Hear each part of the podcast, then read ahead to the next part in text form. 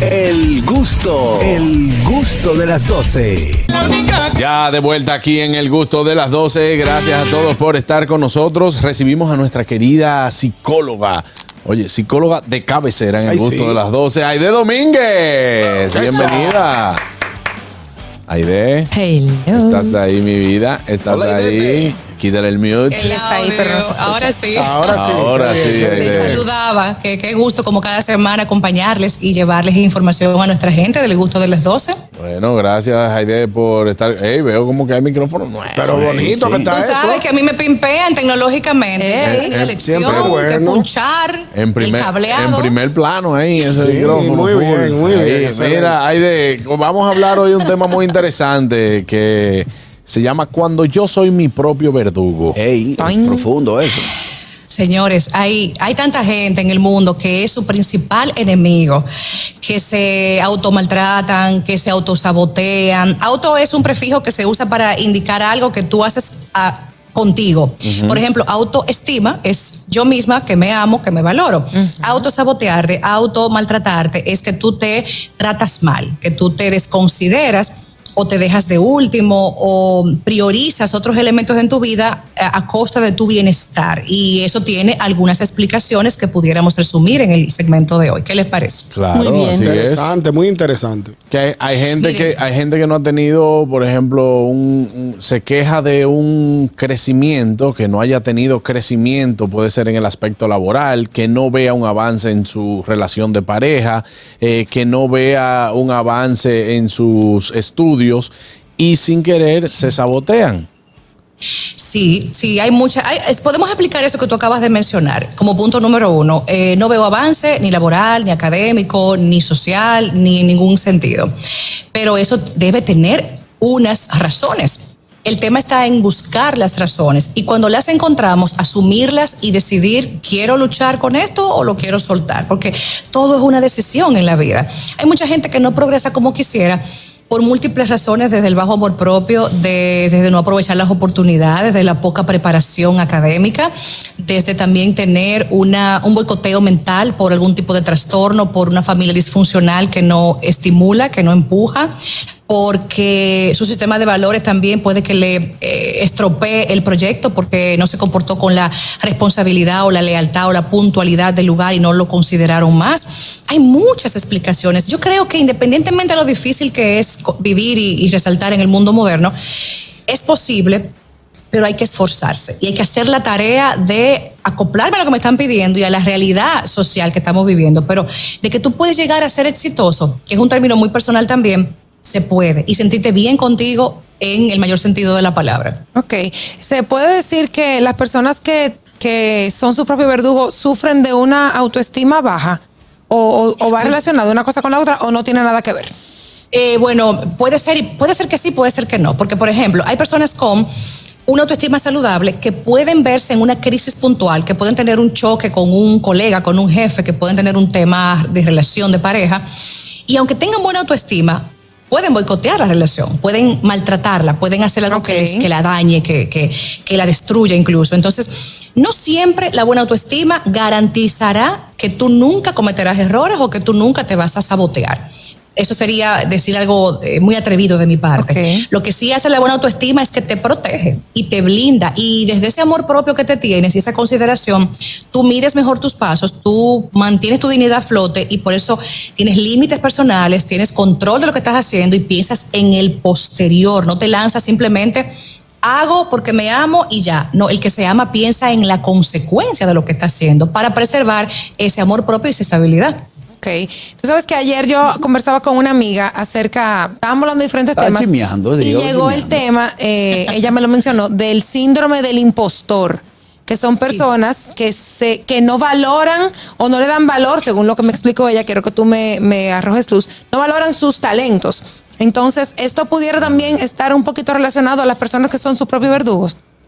Sí, el, el- bueno, el síndrome del impostor es, es muy interesante. Eso da para un segmento completo. Lo Voy a Completo. resumir brevemente. Es una persona que tiene talentos, habilidades y competencias, pero no lo ve de esa manera Exacto. o no asume que el mundo está viendo cuánto brilla y cuánto talento tiene. No lo disfruta, no se lo cree, No se lo tiene cree. una falsa humildad. Entonces, esto puede ser por inseguridad. eh, profesional, puede sentir que sus competencias no son suficientes, puede estar muy enfocado en la competencia, en mi colega, eh, pero mira, lo hace mejor que yo, graba mejores videos, eh, se ve que trabaja más. Y en esa comparación reiterativa yo me voy a sentir miserable. Claro. Otra, otra posibilidad es que yo no haya llegado al nivel de formación que yo quisiera, sentir que me falta un máster, que me falta otra especialidad, entonces siento que, que no estoy como quisiera, eh, eh, en detrimento de lo que ya yo soy, de lo que ya, ya yo me formé, pero es muy real. El síndrome del impostor es muy real actualmente. Ok. Y también se da el caso, me cogió ahí de para mí, pero. No, no, vamos. Termina tu consulta. El gusto de Aniel. No, Ella te Termina tu consulta. No, no es ninguna consulta, pero son temas interesantes que me, me- me causan curiosidad. Eh, las mujeres solemos auto ser nuestras propias verdugas muchas veces con el tema del peso, con el tema de la apariencia, con muchas cosas que no nos Sí. permitimos aceptarnos a veces. Tal como somos, tenemos salud, ya estamos bien, señora, vamos a tirar para adelante, pero nosotras solemos ser así, ¿sí o no? Aiden? doñita bien. Tienes toda la razón, Anier. Es mucho más común ver esto en las mujeres. Las mujeres tenemos muchísima competitividad y mucha ah, variedad en cuanto a todo, o sea, arreglo de pelo, de cara, accesorios, ropa. Nuestras ropas son tan amplias, la diversidad de posibilidades que el hombre no lo tiene igual. Entonces, en esa competición y en ese comparar qué tengo, qué tienen los demás, estoy a la moda, no lo estoy, puedo comprarlo, no puedo comprarlo. Eso hace que muchas veces suframos muchísimo de esa baja autoestima por comparación social. Las redes, no podemos dejarlas, como son tan visuales, han venido a hacer, a intensificar el asunto, porque el ver tanto, como son visuales, fotos, videos, tendemos a ver todo lo que se muestra aquí, modelos, actores, influencers, gente de escritores, líderes, entonces automáticamente la mente se va hacia ver cómo se ve esa persona y cómo me veo yo. ¿Cuál es injusto? Porque tus condiciones son tuyas y las de esa persona son de ella. Entonces, es un tema bastante profundo que tiene que ver, sí, con amor propio y con límites definidos.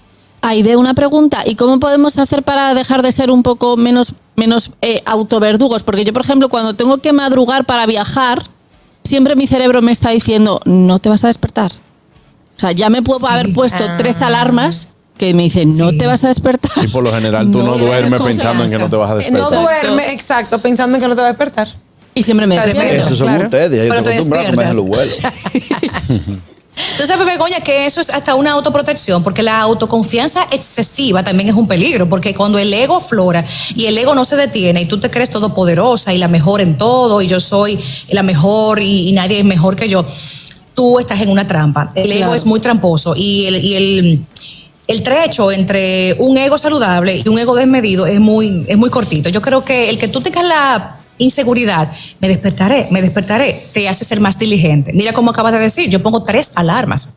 Sí. Es difícil que con tres alarmas tú no despiertes, pues pero yo creo que... Por eso el cerebro me puede de dejar ya tranquila un poco, decirme, sí, hija, ya duérmete. No me deja. Claro, esa pizquita de miedo es buena. Déjeme decirle algo sobre el miedo. El miedo es una emoción maravillosa porque es preventora, es ah, te aterriza. Por ejemplo, yo tengo muchos años dando conferencias y talleres y créanme que cada vez que voy a un escenario yo me siento con miedo. Cada vez menos, también depende del público, si es un tema nuevo, pero ese miedito es muy, ah, me aterriza. Me aterriza y me muestra mi humanidad, mi humanidad. O sea, por más que tú domines este tema, hermana, usted se siente achicopalada. Te este reta no también. pasa nada. Entonces, yo creo que el miedo nos hace eh, poner los pies en la tierra, nos hace tener más sentido común, hace que nos sintamos que somos eh, personas normales. Entonces, yo creo que es una protección contra el ego, sentir un poquito de miedo a veces. Eh, Bueno, bueno. ¿cómo, cómo influyen las demás personas a medida que nosotros vamos creciendo? Eh, eso, eso de yo ser mi propio verdugo eh, puede ser influenciado por mi entorno también, de que me hagan sentir de esta manera, o mi niñez pudo haber creado alguna laguna en mí que hace que yo sea de esta forma. Sí, todo eso es válido, Juan Carlos. Así mismo. Eh, yo me voy mucho al tema de la niñez, la familia, porque como a ti te criaron, determina mucho en lo que tú eres hoy en día. Hay gente que tuvo eh, infancias o adolescencias con mucho acoso, acoso familiar por peso, por apariencia, por color, por rendimiento académico, porque tú no eres como tu hermano, porque tú no comes bien, lo que sea. Burlas de abuelas, tíos, eh, los padrinos, entonces crecen con esa eh, sensación de inadecuación, yo no soy adecuada. Otras cosas pueden ser como eh, padres maltratadores, ya sea verbalmente, físicamente. Eso crea en un niño tanta inseguridad y tanta um, certeza, no soy amado, no les importo, me lastiman, Ay, sí. eh, son mis verdugos. Entonces ese niño crece con una sensación de que él se merece también ser un verdugo de, de su propia vida. Y los que se autosabotean por lo regular no disfrutan los éxitos porque no se sienten merecedores, Exacto. porque tienen el chip instalado de que tú no eres suficiente, tú no eres amado, tú no eres valioso. Es un tema muy interesante y muy profundo y hay tanta gente viviendo así que da muchísima pena. O sea que el tema familiar, Juan Carlos, sí, eh, sí funciona, sí tiene eh, base y también ya hay gente que no se, que se autosabotea en la adultez. Hay Hay de- gente adulta eh, que, que tiene ese, ese perfil. Hay de- lo peor de todo es que la mayoría de personas que padecen de esa, de esa situación no se dan cuenta. Sí. O sea, no se dan cuenta. Muchos no que- se dan cuenta. No se dan cuenta. o Es sea, cierto, Oscar. Entienden que llevan una vida normal, igual que la de todos. Él te habla en base a su experiencia. No, no, no, no, Mira, no, si no. tú supieras que sí, yo con el tema del peso he tenido, con el tema ¿verdad? De- de- del peso he tenido esa situación. ¿Cuál ¿Tú tuviste situación? acoso? ¿Tú tuviste acoso, Oscar, No, cuando no, no, estabas gordito no, de joven? no, acosaron cuando estabas es- chiquito, no, papi. es una cosa de él, porque al contrario, él lo, él lo que tiene es apoyo a su alrededor. Sí, yo no, tengo no, apoyo. él, él, él, él adelgazó, eh, digo, se puso flaco y de tanto acosarlo, digo, déjame ponerme gordo de nuevo. Así que te acosaron. No, no, no acoso. No, gordito o, o rebajado. No, no, no es acoso como tal la idea, pero por ejemplo, yo logré eh, en el momento que llegué a mi tope más alto de obesidad, eh, una autoprotección. ¿Con qué? Yo llegaba a los sitios, por ejemplo, llegábamos a esta mesa, el gordito yo sé que era yo, y yo hacía un comentario para que todos se rieran, para que todos a la vez obviaran que llegó un gordito a comer, que Ay, yo iba a comer más que todos ellos. Sí, Eso crea una sí. autoprotección. Ah, ya entiendo. Y al final de cuentas, eh, eh, la gente, mira, ese tipo es chulísimo, este, ese tipo, eh, uno la, se la pasa bien, es súper cómico, pero a- a- detrás de eso había un, ok, para que ustedes no se den cuenta que yo soy una un cojín. Un cojín. autobowling, un ponías un autobowling. Un autobullying, porque no un se enfoquen en- autobullying. no se enfoquen en mi peso, se enfoquen en lo chulo que yo soy, lo lo, chulo que chistoso soy. que yo soy y, lo, y lo buena gente. Atento, Entonces, eso eso me es como toda la carne. amortiguando. Lo que pasa es que ese tipo de ese tipo de, de situaciones, Aide, cuando yo, por ejemplo, nunca nunca me veo bien para mí, cuando yo entiendo que no soy lo suficiente, esto puede esto puede verse por una también y reflejarse como una eh, se puede se podría decir como una autoexigencia desmedida eh, de yo me exijo más de lo que puedo dar y me exijo más de lo que puedo proyectar y por eso nunca llego a una meta donde me puedo sentir conforme de que lo logré. Eh, quizá no, yo tengo que ser perfecto. No eres perfecto. Yo tengo Sí, que ser, eh, tengo que estar en esta talla. Bueno, quizá tu ritmo de vida no te permite estar en esa talla. Incluso hay personas que se, se basan por un peso.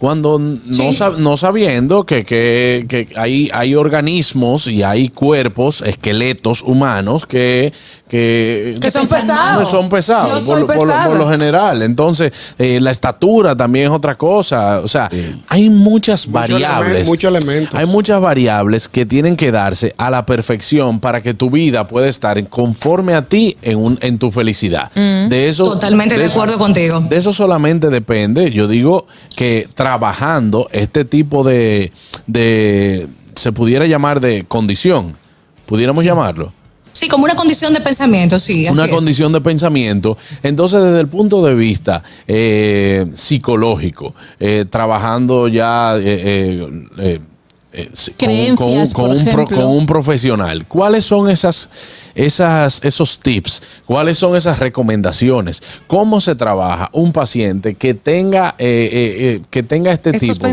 estos pensamientos? Interesante pregunta y amplia también. Vamos a resumir eso. Bueno, sí, Lo no, te lo, que- te lo resumo ahí. ¿Cómo podemos Claro, ayudar a un paciente que, que tenga pensamientos que sea su propio verdugo?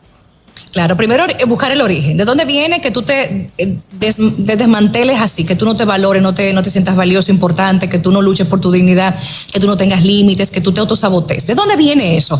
¿Son pensamientos creados por ti? ¿Es por experiencia pasada? ¿Es por una traición de una pareja?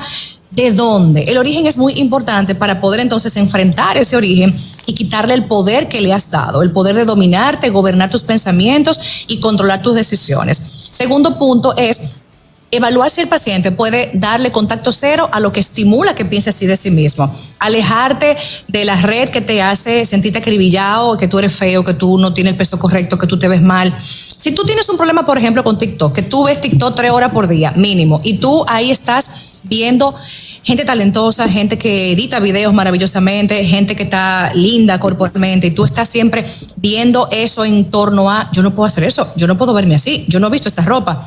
Tú te estás apuñaleando cada vez. Entonces tenemos que hacer contacto cero del estímulo principal que te provoca autosabotearte. A Sí. propósito de eso, perdona que te, perdona que te Sí. interrumpa y de antes que se me vaya la idea. Eh, hay una situación que se da a diario y a cada minuto. Es la siguiente.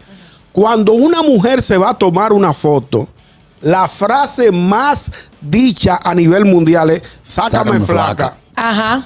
Si no es así, sí. la segunda para que para darte paso. Si no es así, te dicen sácame flaca eh, y bonita. Joven y bella. Joven y bella.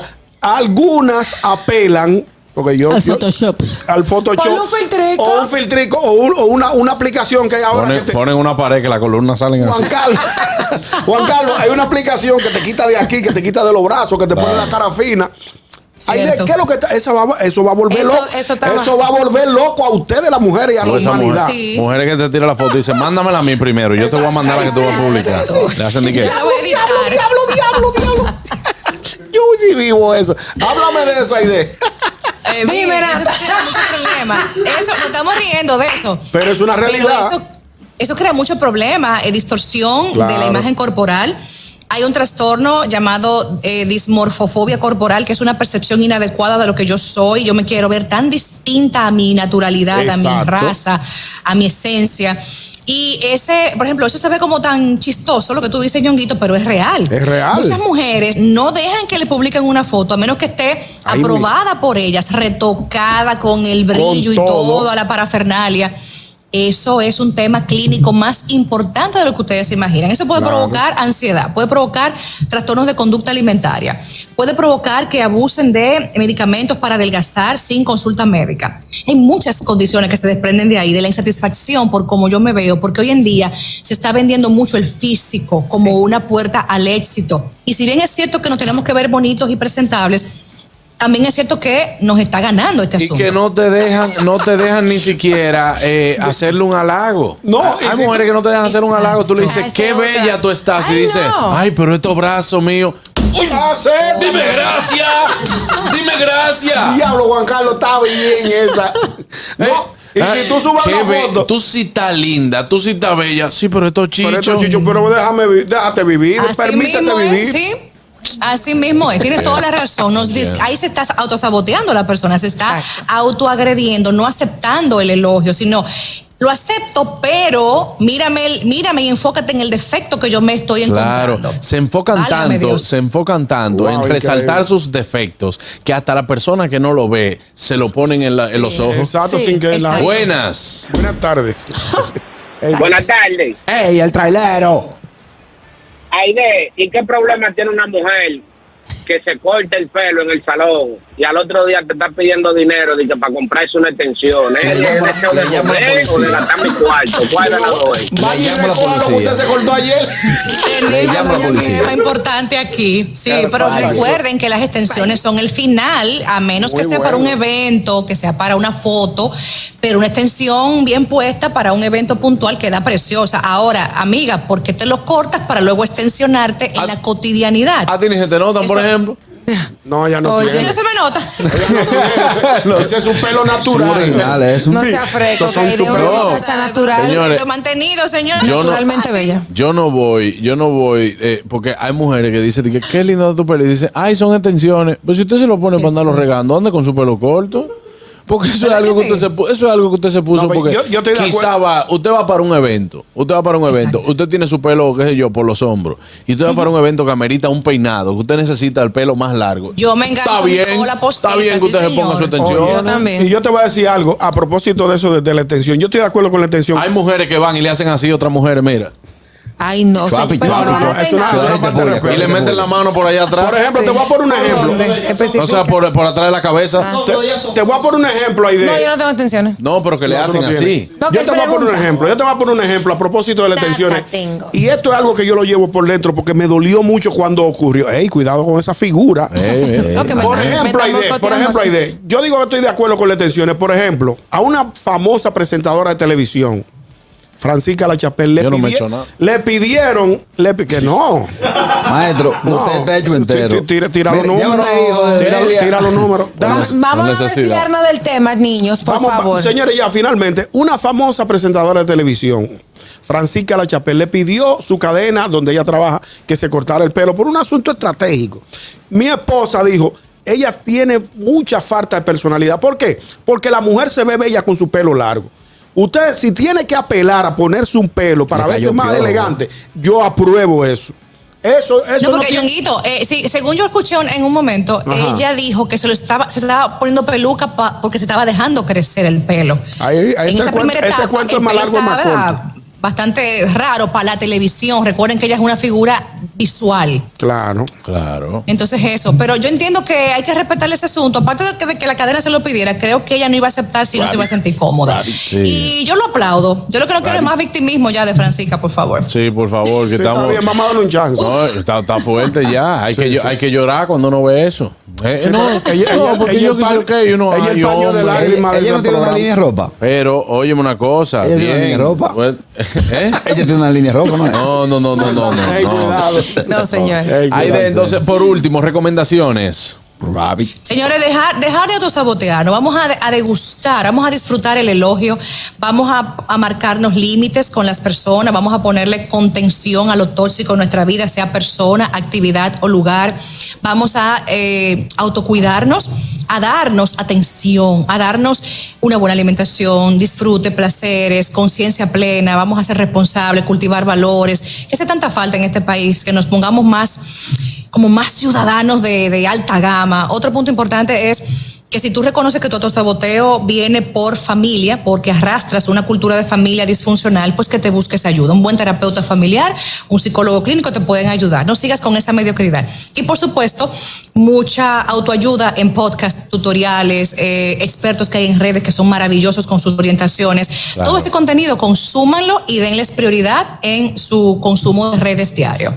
Bueno, y mi abrazo, por supuesto, y seguir con este segmento cada viernes en el gusto de las 12 para Ah, más pero- información. Pero eso es claro, eso, eso tiene que estar sí porque sí. Es una orden. Recuerde que puede seguir a Aide Domínguez en las redes como Aide Dom. Ahí tiene, bueno, pues sus redes sociales y por supuesto Así también eh, al 809-777-5233. Muchísimas gracias, Aide. Un abrazo, chicos. Gracias. próxima. Abrazo DT. Amigos y a ustedes, bueno, pues debo recordarles lo siguiente. Aquí celebramos en San Valentín toda la semana y sobre todo luego de recibir esa noticia súper especial de nuestra pareja favorita, el señor Salami y la señora Tostón. Descubre más en arroba indubecard para que no te pierdas la temporada más esperada de la vida de este amor súper especial. Invita a Salami súper especial Indubeca, alimento de nuestro pueblo.